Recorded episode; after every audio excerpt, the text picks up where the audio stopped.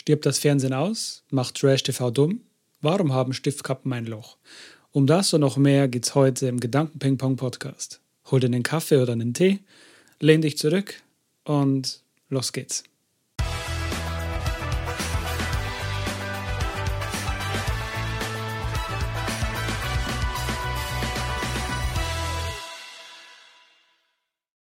Hallo und herzlich willkommen zu einer neuen Folge vom Gedanken-Ping-Pong-Podcast. Heute geht es um analoges Fernsehen und wie es langsam ausstirbt. Das beobachte ich jetzt schon länger und ähm, Streamingdienste werden mehr oder weniger das neue Fernsehen und das ganze Social Media Gedöns, was natürlich jeder so auch konsumiert, inklusive mir, aber äh, ja, Streamingdienste sind trotzdem nur mehr oder weniger Fernsehen. Früher hat es ja geheißen, man bekommt viereckige Augen, da war das Bild nur, alte Menschen äh, werden jetzt wissen, was ich meine da war das Bild noch so mit einer Röhre. Ja, hinten ein fetter Kasten dran und vorn war das Bild 4 zu 3. Also im Prinzip wie ein Quadrat. Und jetzt stell dir mal vor, ein Film in Quadrat. Das wird heute als Stilmittel genutzt für, von irgendwelchen ja, Musikvideos zum Beispiel oder so. Aber das ist heutzutage gar nicht mehr vor, vorstellbar. Also aktuell sind ja die Fernseher 16 zu 9 und zu mir haben sie einmal gesagt gehabt, äh, hör auf, so viel Fernsehen zu schauen, weil sonst kriegst du äh, viereckige Augen. Und ähm, da ich aber mehr aufgewachsen bin mit 16 zu 9, müssten es bei mir eigentlich ähm, so wie so Ziegenaugen ausschauen, wie so Balken in den Augen. Und ja, im Prinzip jetzt in der nächsten Generation wahrscheinlich wären es dann die gleichen Augen, nur im, in Hochformat. Ja? Ziegenaugen in Hochformat. Also, was ich letztens gehört habe, ist der Untergang von Tele 5, mehr oder weniger. Das wurde 2020 übernommen vom Disney, äh, von Disney, nicht von Disney, vom Discovery Channel. Und da gab es rapide Stellen abbauen. Also die haben rapide die Stellen abgebaut und jetzt endgültig sind es null Mitarbeiter, anscheinend erst vor kurzem. Und jetzt macht eine Person, so wie ich es jetzt verstanden habe, mehrere Sender. Also die verwaltet quasi mehrere Sender. Also ähm, die ganzen äh, äh, Filmrechte und ganzen, die ganzen Mediatheken und so ein Zeug. Und ich habe die Info von jemandem, der da vor kurzem gearbeitet hat. Aber ja, im Internet lesbar auch mal das und mal das. Was jetzt genau stimmt, weiß kein Mensch. Ich weiß es auch nicht. Ich bin äh, kein Insider. Und aber es ist auf jeden Fall sehr sichtbar, dass halt Mediatheken und vor allem auch YouTube von ARD, ZDF und Co immer mehr und mehr bespielt werden. Vor allem auch YouTube ist äh, sehr interessant, vor allem für jüngere Personen, obwohl das jetzt auch schon mehr oder weniger in so Reels äh, absackt, das ganze Thema. Also die ganzen ähm, Fernsehsendungen werden zusammengeschnitten auf kleine Schnipsel und das soll man sich doch noch anschauen und so weiter und so fort. Ich mache es im Prinzip nicht anders, weil der Podcast ist auch ähm, ein Short. Also sie kriegen auf jeden Fall mehr und mehr Probleme vor allem die dritten Programme, also WDR, NDR und die ganzen RBB und so ein Zeug. Es ist irgendwo auch verständlich, weil das halt ein altes Medium ist und es halt in der heutigen Zeit irgendwie nicht mehr ganz so funktioniert, was ich schade finde, aber gleichzeitig auch irgendwo nachvollziehen kann, weil die Zeit ändert sich halt, die Menschen ändern sich, wie sie was konsumieren, ändert, ändert sich halt einfach. Das ist eigentlich egal, ob es öffentlich-rechtliche Sender sind, die Probleme haben oder auch private Sender. Die privaten Sender äh, strugglen genauso wie die äh, öffentlich-rechtlichen oder alle anderen im Prinzip auch um jeden Zuschauer, also auch die Streaming-Dienste. Mm, da kommen wir aber noch später dazu. Und zwar, was aktuell beim Fernsehen extrem auffällig ist, ist, äh, die recyceln alte Sendungsideen. Also falls jemand hier nur Sendungen schaut, äh, die momentan im im Fernsehen laufen. Das ist halt zum Beispiel das Glücksrad, das ist jetzt recycelt worden. Das gab es ja früher, äh, vor tausenden Jahren. Äh, sieben Tage, sieben Köpfe. Äh, wetten das? Ja, und so und so weiter. Also genau so, weiß jetzt nicht hundertprozentig. Ich schaue es persönlich auch nicht an. Ich habe Wetten das angeschaut, aber das ist einfach Nostalgie von früher, äh, die ich jetzt persönlich, äh, das ist halt so lang gezogen. Also die Fernsehshows werden extrem lang gezogen. Und da ist die Frage, erreichen sie damit das richtige Publikum. Also es gibt noch ungemein viele äh, ältere Personen, die das natürlich dann anschauen, aber sehr viele werden das dann gar nicht mehr konsumieren, weil es einfach zu lang geht. Der Nostalgie- und Retro-Charme, der trifft meiner Meinung nach ziemlich genau den Nerv der Zeit. Wegen schlechten Nachrichten. Also wegen Klimawandel, Krieg, Regierung. Ja, wisst ihr ja, was in der Regierung so los ist. Auf jeden Fall ein bisschen heile Welt von früher, sich da reinzuziehen, das kann ich total nachvollziehen. Ist aber nicht mehr das Gleiche. Das ist definitiv nicht. Also das ist wie wenn es der, wenn's der Kinderpflaster mit Hello Kitty oder mit Winnie Pooh ja, über so eine riesige Fleischwunde legst. Weil wenn du das Bein abgeschnitten hast und einfach sagst, nee, das ist jetzt, das ist jetzt nicht passiert, das ist alles gut. Nee, das ist halt schon passiert und das ist halt nicht mehr so. Äh, und es gibt halt Probleme, die es früher auch schon gab, aber mittlerweile halt mehr auffallen. Und ich meine, wir haben jetzt äh, den, wo ich es aufnehme, den 6. Oktober. Und ich weiß jetzt gerade nicht, wie viel Grad das draußen ist. Es ist auf jeden Fall viel zu warm. So viel mal zum Klimawandel. Ähm, ja, aber es gibt auf jeden Fall ein, ein, schönes, warmes Gefühl im Bauch währenddessen, dass man die Sendung konsumiert, weil man sich halt ein bisschen zurückgesetzt fühlt. Das ist schon richtig. Aber ja, die größten Konkurrenten verdrängen sie damit trotzdem nicht, weil die größten Konkurrenten vom Fernsehen ist halt Streaming. Streamingdienste, äh, Prime Video, Netflix, äh, Disney Plus und so weiter und so fort naja, so viele von denen kämpfen auch, also eigentlich alle, kämpfen natürlich auch mit den ganzen Inhalten, die es halt jetzt aktuell schon gibt. Da gibt es auch immer nur aufgewärmte Sachen sehr oft. Und die haben halt auch im Prinzip das Problem, dass sie auch um jeden kämpfen müssen. Und was jetzt ich das letzte Mal gehört habe, das wird jetzt dann in nächster Zeit kommen. Äh, die probieren halt extrem viel aus, damit halt im Prinzip wie so Eigenmarken, wenn es jetzt in äh, wenn du jetzt in den Supermarkt reingehst, in einen bestimmten Supermarkt und du hast halt nur diese eine Wurst oder den, den einen Käse oder wie auch immer und du hast halt diese Eigenmarken und dann sagst halt, ja, okay, also wenn du zu uns kommst, jetzt zum Beispiel im Sinne von Netflix oder so, dann haben wir das Netflix Original oder wie auch immer. Oder Prime Video ist genau das Gleiche, macht ja jeder Streamingdienst, macht ja das Gleiche. Es wird halt jetzt aktuell Änderungen vorgenommen in Richtung Werbung. Und zwar ähm, Streamingdienste, äh, ja, die nehmen jetzt quasi den alten Klassiker von, von damals, ähm, um sich zu finanzieren, weil sie können ja großartig teurer werden, aber sie müssen im Prinzip immer bessere Leistungen bringen, weil eben alles schon mal irgendwie gedreht worden ist und alles muss irgendwie diese, diese Hype, dieses, dieses exponentielle, dieser exponentielle Hype, der immer in irgendeiner Serie oder im Film geht, ja, dann hast du den Film gesehen, dann ist eine Woche später hast du wieder vergessen. Und nicht jeder hat immer jedes Abo. Das macht im Prinzip auch das Problem groß, weil nicht jeder hat ein Netflix-Abo, nicht jeder hat ein Prime-Abo. Jetzt mittlerweile gibt es ja nur, ich glaube, glaub, es gibt fünf oder sechs Riesenanbieter. Nicht jeder kann alles haben. Das ist, äh, nicht jeder kann alles schauen vor allem. Das Basis-Abo ist mit Werbung jetzt bei Netflix zum Beispiel für 4,99 im Monat und das Basis-Abo ohne Werbung ist 7,99. Und natürlich, wenn es einer vormacht, dann macht es der andere nach. Und Prime Video, das ist jetzt, äh, steht noch nicht hundertprozentig fest, wie viel das, das dann kosten wird. Aber der aktuelle Preis ist jährlich 89,90 und monatlich 8,99. Und die Zukunft ist nur unklar, wie das sich dann verhalten wird, aber es wird definitiv eine Preiserhöhung geben, auch wenn sie indirekt ist, weil es eben 8,99, so wie jetzt zum Beispiel im Monat, trotzdem Kostenwert, aber du wirst halt zusätzliche Werbung schauen müssen. So wie es halt Netflix im Prinzip auch schon macht. Und die, ja, die Fernsehindustrie macht es ja im Prinzip macht ja genauso.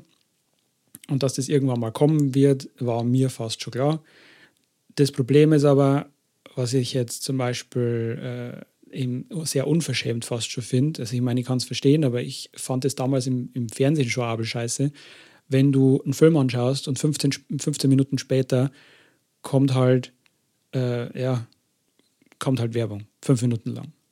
Und jetzt schaust du irgendwas Spezielles an, wie zum Beispiel, keine Ahnung, momentan werden halt auch die Filme immer länger. Jetzt nehmen wir mal an, du nimmst einen Batman von früher, äh, von, von heute, den heutigen Batman.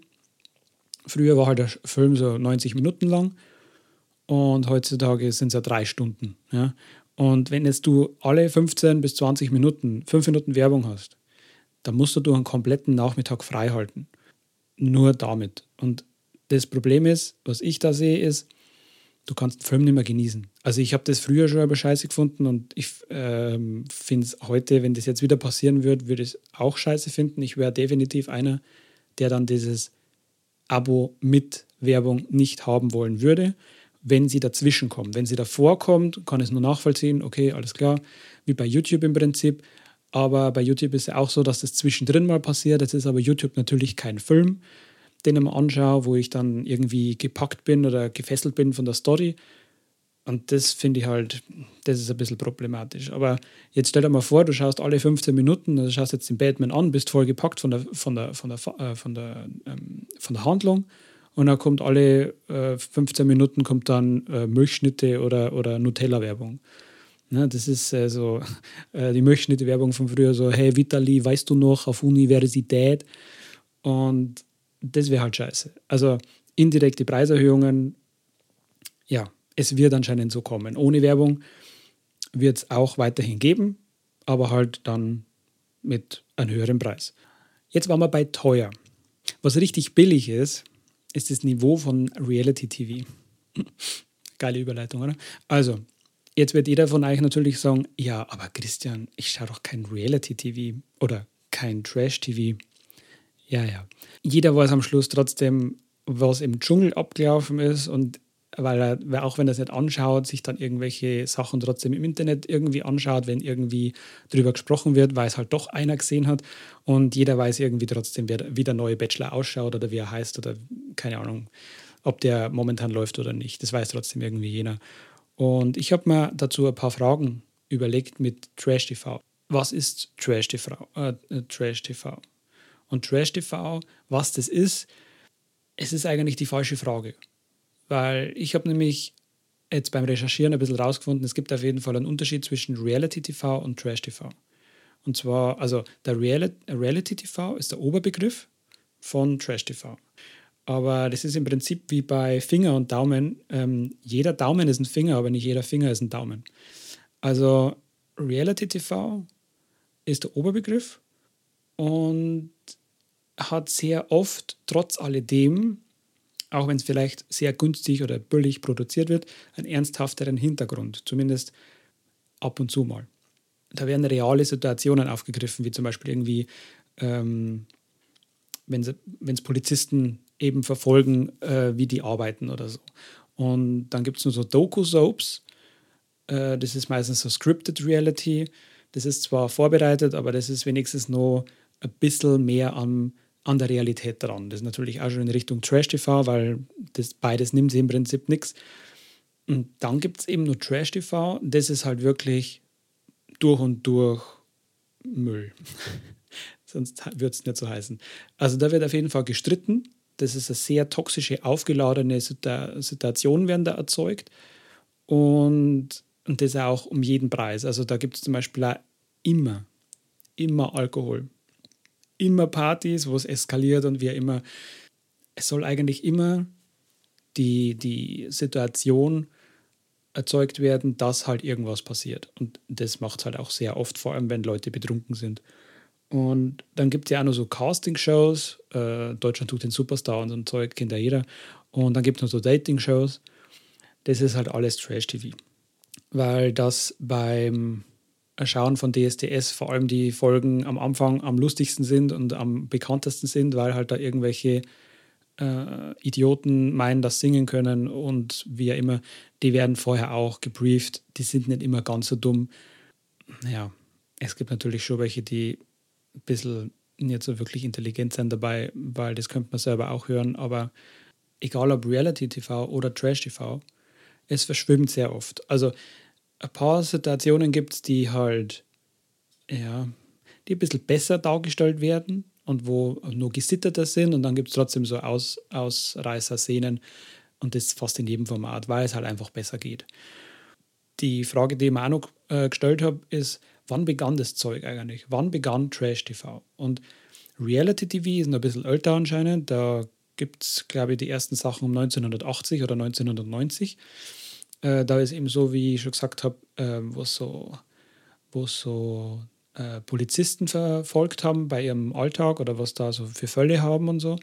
Und der Trash-TV ist aber so richtig, hat so richtig krass begonnen, so richtig populär wurde er im Februar 2000.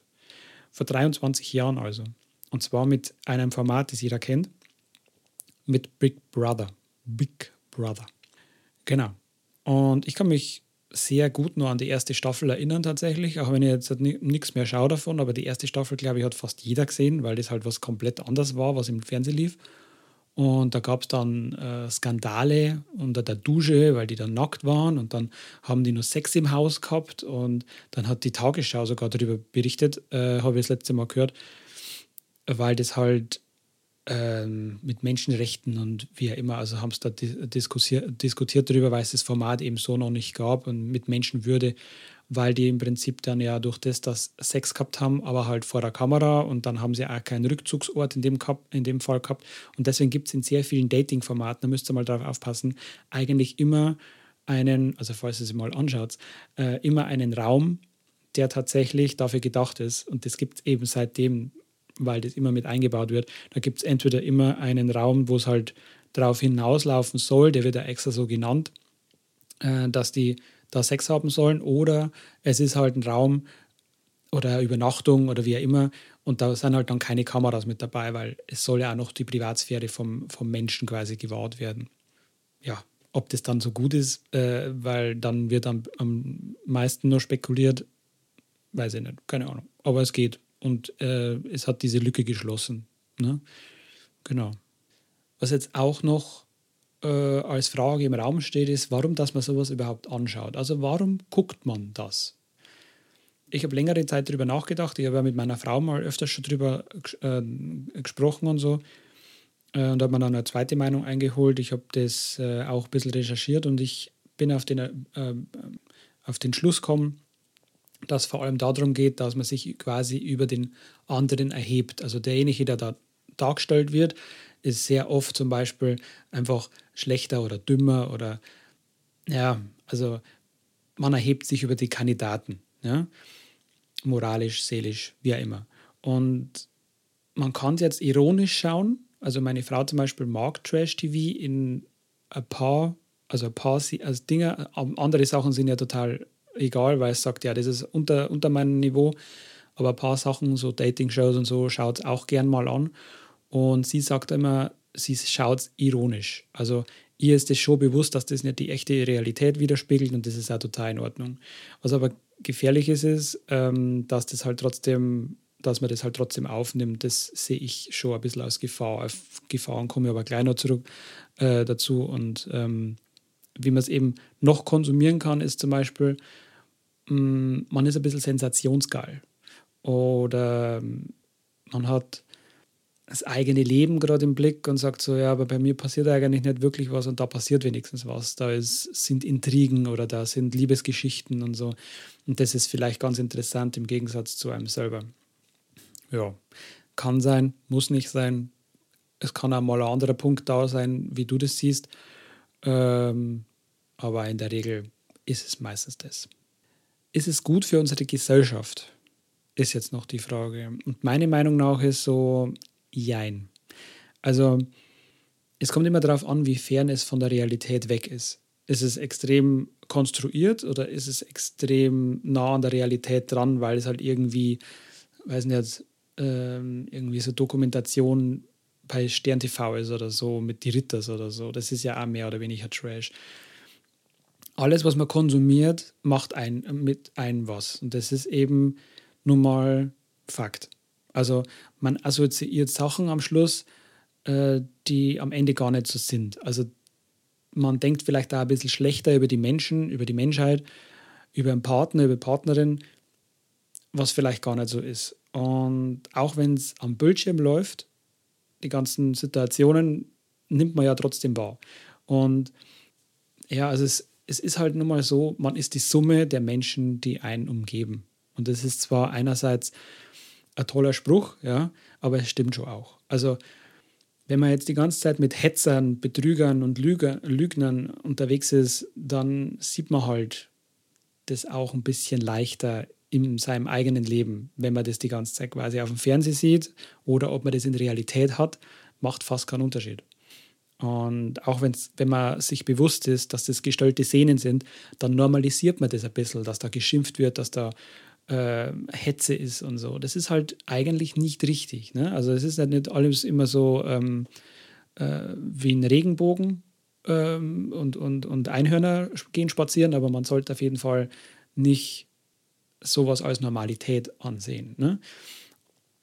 Es ist, äh, ich habe das letzte Mal einen Fachbegriff gehört, das ist latentes Lernen.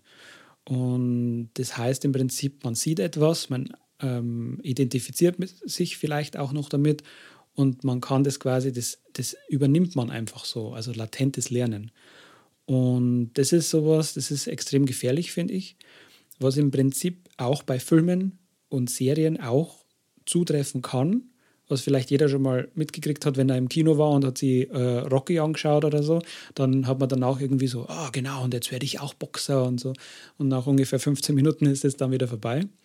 Aber es ist halt so, mh, mm, dass bei einem Film immer nur ein bisschen oder bei einer Serie ein bisschen, es ist halt leichter zu erkennen, dass es ein Drehbuch gab und dass es inszeniert ist. Das ist schon klar.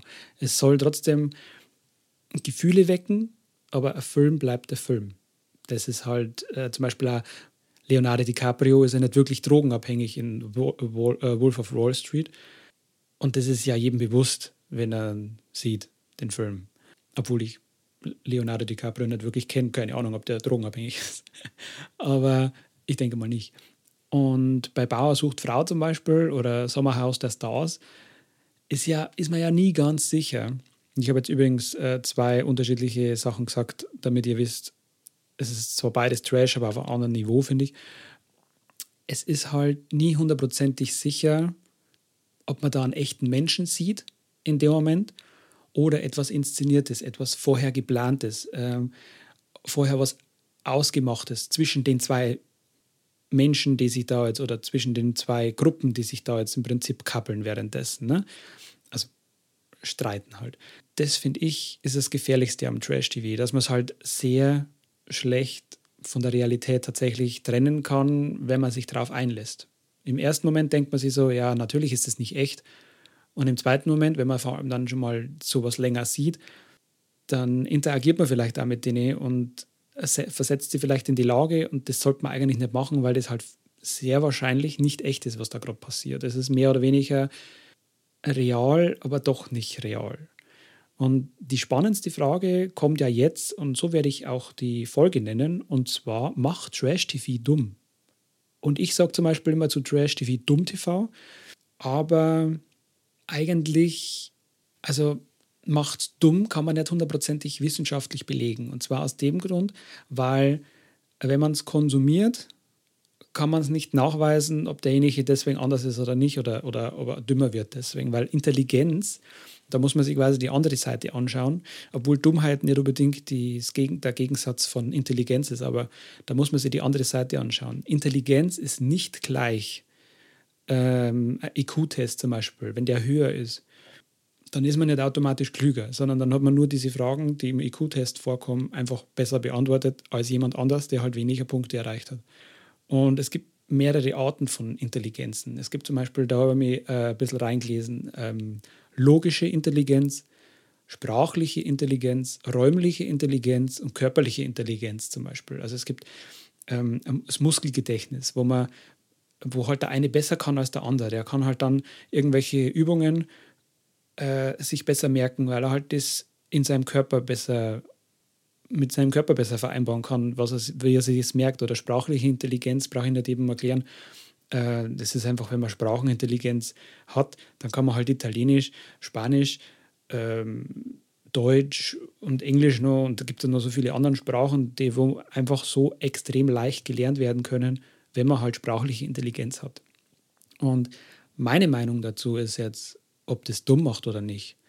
Trash TV macht meiner Meinung nach nicht dumm. Aber es ist halt mit Vorsicht zu genießen. Es ist halt Unterhaltung. Es sollte Unterhaltung bleiben und es sollte vor allem extrem toxische Formate sollten vermieden werden, wenn, wenn ihr mich fragt. Also so wie es meine Frau und ich zum Beispiel machen, wir schauen auch ab und zu mal sowas an. Zwei, drei Sachen finde ich auch okay.